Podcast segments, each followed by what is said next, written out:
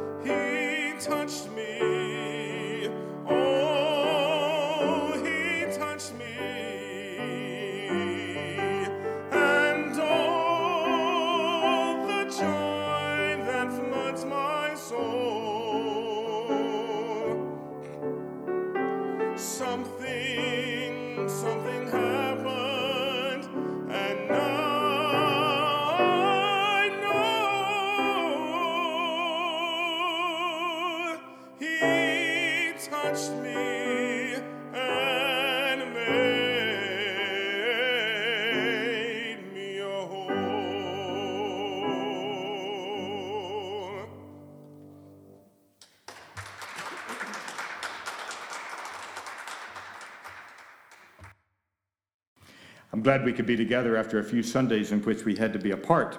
And um, the snow that came last night didn't slow us, and uh, so we got to be together again. I've missed you, and I've missed our time. So we have a little catch up to do. The text of the morning is from Deuteronomy. The nations will dispossess and will not listen to those who practice sorcery or, or divination. But as for you, the Lord your God has not permitted you to do so. The Lord your God will raise up for, um, for you a prophet like me from among you, from your own people. You must listen to him. For this is what you ask of the Lord at Horeb and at the day of assembly when you said, Let us not hear the voice of the Lord our God, nor see this great fire anymore, or we will die. The Lord said to me, What they say is good.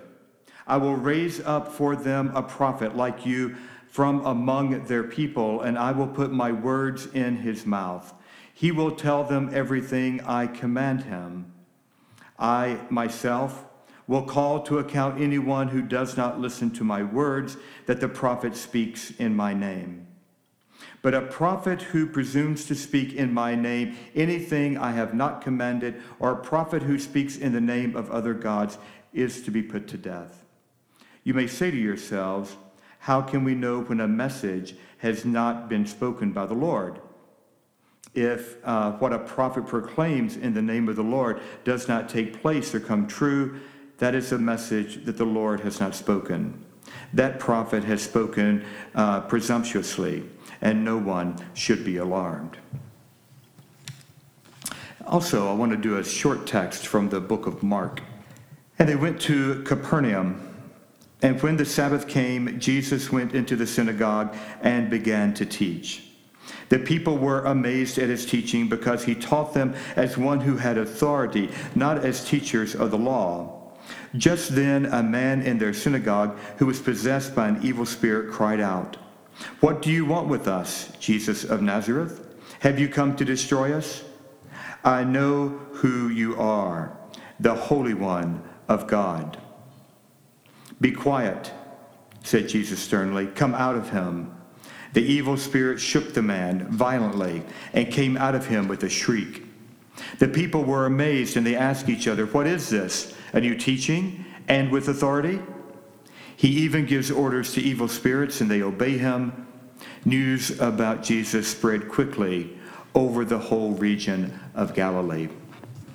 The word of God for the people of God. Thanks be to God. Let us pray. And your word, O God, your word we seek, your spirit, O God, your spirit we cling to. Come close to us now that we might sense the warmth of your breath upon us and the love of your spirit sustaining us.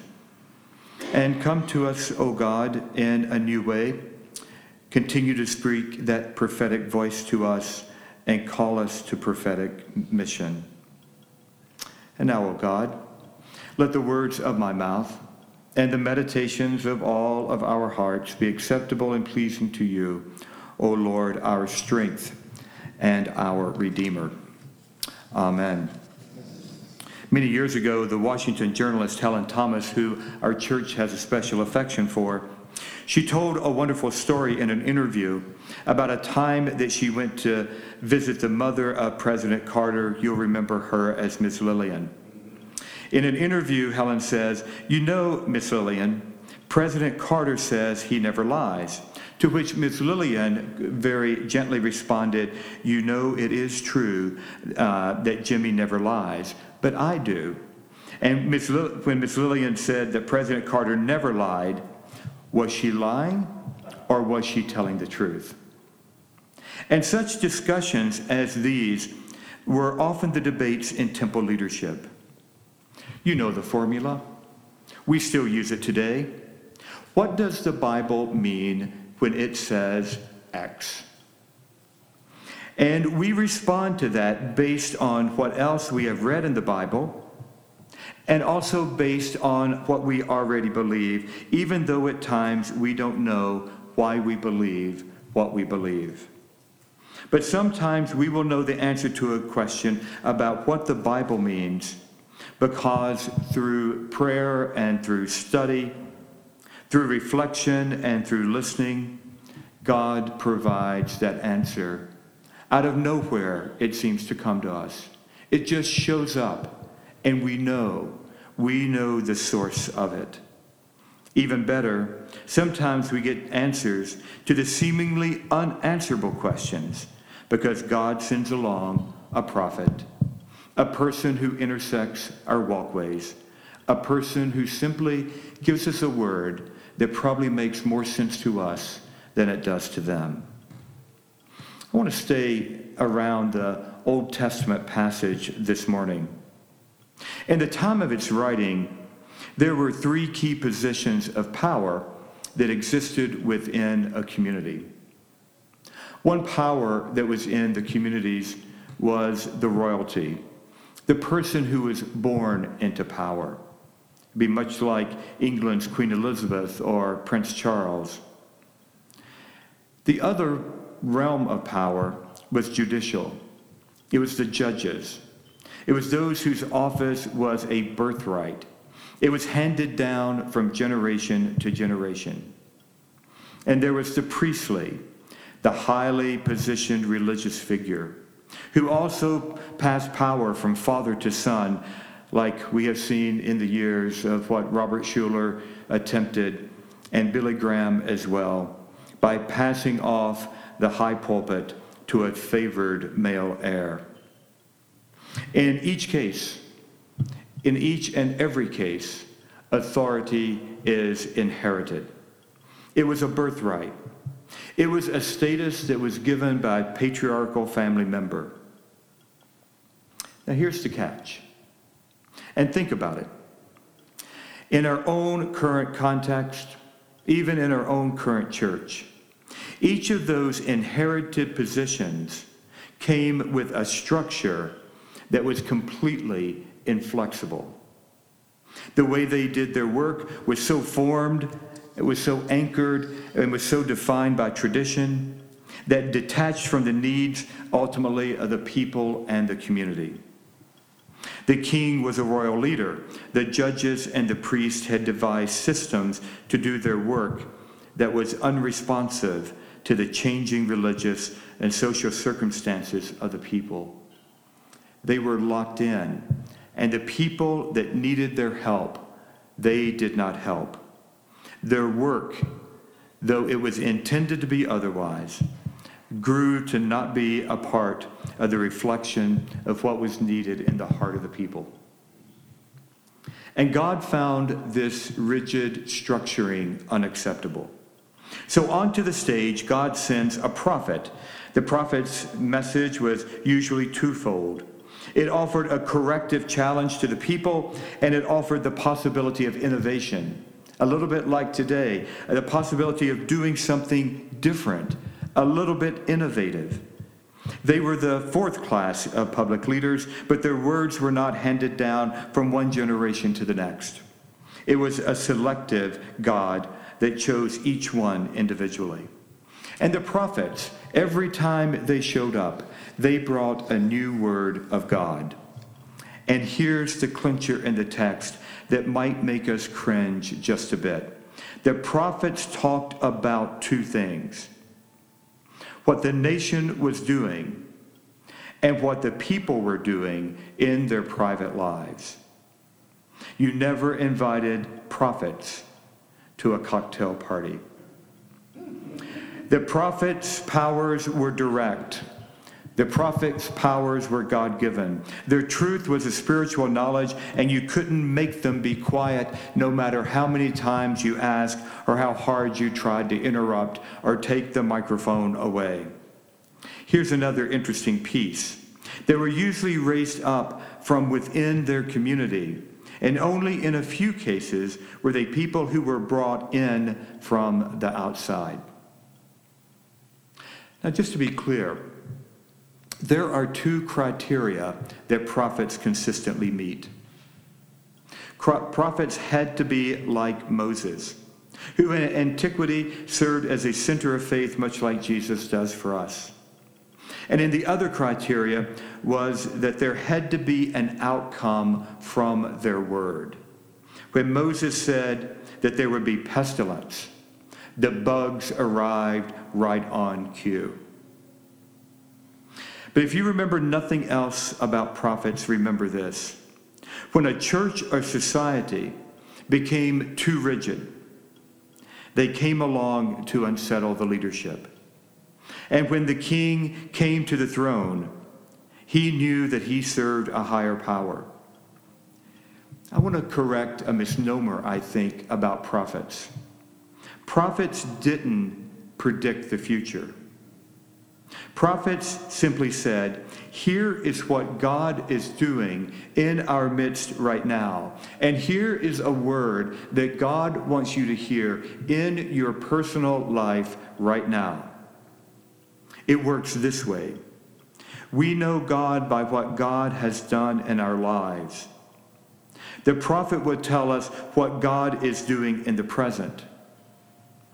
And faith will tell us what God will possibly do in the future. As an aside, I should tell you why we don't have prophets today as it was in antiquity. When the Bible was written and assembled, any person who said anything that was perceived as a contradiction to the Bible were deemed to be a false prophet and they were stoned. Some of that spirit continues to live today. But it meant that a prophet had to use the text of the Bible to challenge someone. and couldn't simply say anymore, God sent me to you with this word. It's one of the reasons I never try to serve churches with gravel parking lots. You can see the frame now, but can you see the picture? Is it starting to emerge? It's one of the reasons that I want us to spend some time as we approach February looking at the ministry of Martin Luther King Jr. I think as we move into that season of this year, it's likely more important than ever that we look back at King, that we look seriously at race, that we look, take a hard look in the eye of hatred, and that we take a critical approach to what happens when we divide. I think there is much that we can learn, and that there is much that God can and will say to us since King did come from our own nation's womb. King looked squarely at the plight of the African American community, the ways that racial division were being deeply instituted, which not only divided the soul of our country, brother from brother, but divided power and justice and limited the reaches of love. So one of our own came among us and spoke truth to us. He came and challenged systems that we firmly put in place by the powerful people we put in charge. The legacy of King's prophecy among us lingers. And given the current context in which we live, King will have powerful things to say to us about those who negate the lives of the other those who look at the brown skin and see them as someone other than themselves, those who try to say that those on the border are less than us. For today, claim this part of the picture. We are people who like systems, especially if we're United Methodist. You know that we like systems. We like to know what the rules are. We like to know where the front of the line is and we like to know how to get something done. We don't like it, though, when a system that is working for us changes because it's not working for someone else. Hear it again. We don't like it when a system that is working so well for us changes because it's not working for someone else. We don't like it when our tax rates uh, uh, go up because we need to help the other, but we love it when tax rates go down and we look the other way at the suffering it causes. We don't like it when we have to give up something that makes us comfortable so that someone else might be more comfortable. I believe that we are so conflict resistant that we would rather not hold accountable those who lead us in our church and in our nation than let them lead us toward destruction. I say this to you hold me accountable. Hold me accountable to live as I should live, to work as I should work, to be a part in this community as I should be a part of it, to preach as I should preach, and to love as I should love. And I might suggest this too hold this nation accountable as well. I close with a story that I've thought of often. It was one of the ones that shaped my ministry. It goes back more than 40 years. You might remember that my mentor in ministry was Dr. Roy D. Williams, Jr. He will long be the first person that I think of when someone would ask me, who I think a hero is. One afternoon, he related this story to me as he and I were chatting. He told me the story about when he was pastor at First United Methodist Church in Memphis. And the garbage strike was taking place in Memphis. And the labor negotiations were taking place in the fellowship hall of Memphis First United Methodist. Roy was the senior pastor. Now, Roy kept a secret, and he and the mayor of Memphis at the time, Mayor Henry Loeb, shared that secret. They both smoked. And so Roy and then Mayor Henry Loeb eased back to the back steps of the church to have a cigarette. And Roy said to Henry, Henry, you're going to have to back down. There's no way forward. You're going to have to give in. And Mayor Loeb looked over at Roy and in a cool, crisp voice said, Roy, that'll happen over my dead body. And Roy Williams said, Henry, it won't be your body. It will be someone else's. And their blood, Henry, will be on your hands. Two weeks later, a half mile down that same street, a bullet took the life of Dr. Martin Luther King Jr. So, the good news God still sends prophets. And God still makes God's desires known for us through people whose voices sound a lot like ours. But the really good news is the why of it all. Why does God do this? Because God, since the beginning of time, has never given up on us, his creation, has never, ever stopped believing that we could change, has never stopped believing that we could become more than we are. And why? Because God loves us so deeply that I believe God is convinced. And God continues to hold out that if we tap into that love and into the power that comes from it, that we can truly live and walk and serve as God's people. A final word. It's important. Jesus was in the temple. What authority does he have to deal with demons? God can conquer all of our demons those in our personal lives that halt our living, and those within our national lives that challenge our national soul. The love of God is not only in the coming to you with a prophetic voice, but the love of God is also in the power that it can conquer any demon that this life ever presents. A close look you can see the picture of all that God is doing in life to show God's love for you. There's one more example here. The one more example is the communion table, where all the doubt can be taken away. It's a banquet for your soul, and it's food for spiritual food. So prepare your hearts. This food can make you open to God, and that can make you open to being a prophet. Brothers and sisters, we risk letting our voice be that, that prophetic voice among us today. The word of God for the people of God. Thanks be to God.